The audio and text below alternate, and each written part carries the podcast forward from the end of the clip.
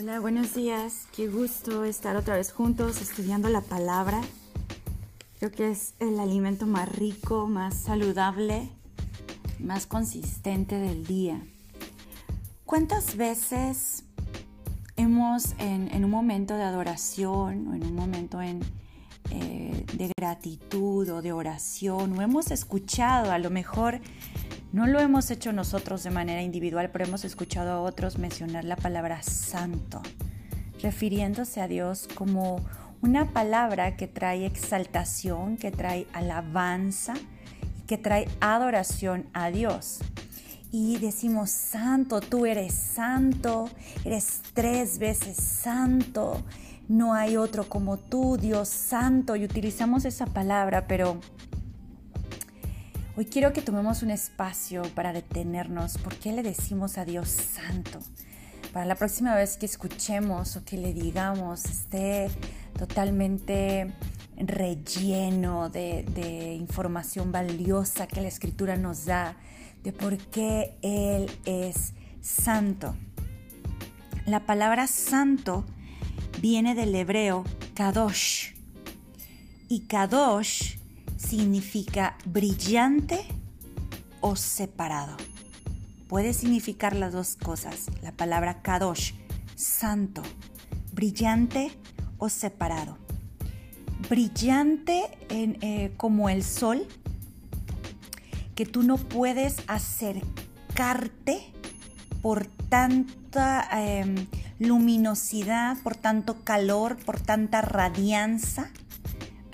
Eh, Tú no puedes, es tan brillante que es inacercable, es imposible acercarte, es inaccesible Dios. Eso es brillante. Y separado es una cualidad positiva de distinción por encima de todo. Dios es brillante, es inaccesible, es imposible, su, la radiancia la brillantez, la luminosidad impide acercamiento. Y es separado porque es una cualidad positiva de que Él está por encima de todo. hay una distinción en todo. Y este radiante, iluminado Dios, distinto a todo, por todos sus atributos y perfección, se revela a sí mismo a nosotros. Él decide revelarse a nosotros. ¿Qué es revelarse? Él decidió mostrarse. Él decidió salir aún en medio de esa luminosidad inaccesible, en medio de esa distinción separada de todo. Ese Dios decide revelarse, mostrarse. Dios rodeado de una luz inaccesible que lo ilumina todo, vestido en luz por cada uno de sus atributos que trabajan en perfecta armonía y potencia. Se manifiesta a nosotros. Y Dios se manifiesta en luz. La palabra nos, nos, nos muestra en muchas maneras de cómo Dios se manifiesta en luz. La palabra dice que esta luz, eh, Dios se manifiesta a través de rayos, truenos, relámpagos, fuego.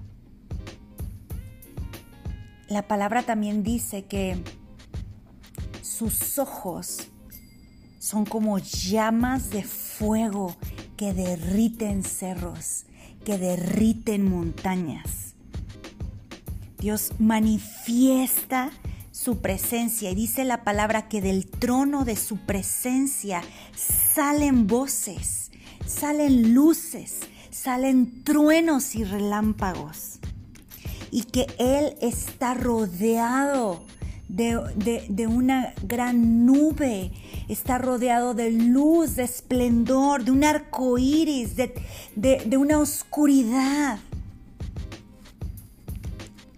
Todo el Antiguo Testamento la adoración que vemos en el Antiguo Testamento, incluyendo la adoración que presentaban los sacerdotes, la adoración que presentaban los profetas. Todo en el Antiguo Testamento estuvo fuera de esta manifestación, de esta revelación de Dios como el santo.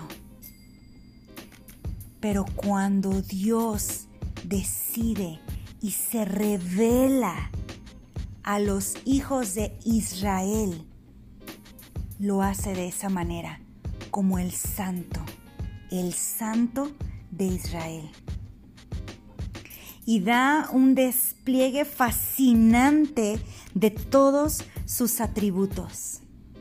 ¿Para qué? ¿Cuál es el propósito de este Dios del que comenzamos hablando, de este, de este Kadosh, tan brillante, tan inalcanzable, tan distinto y separado. ¿Cuál es su propósito de darse a conocer, de mostrarse, de revelarse a través de tanto despliegue fascinante? Es para fascinar el corazón y producir adoración.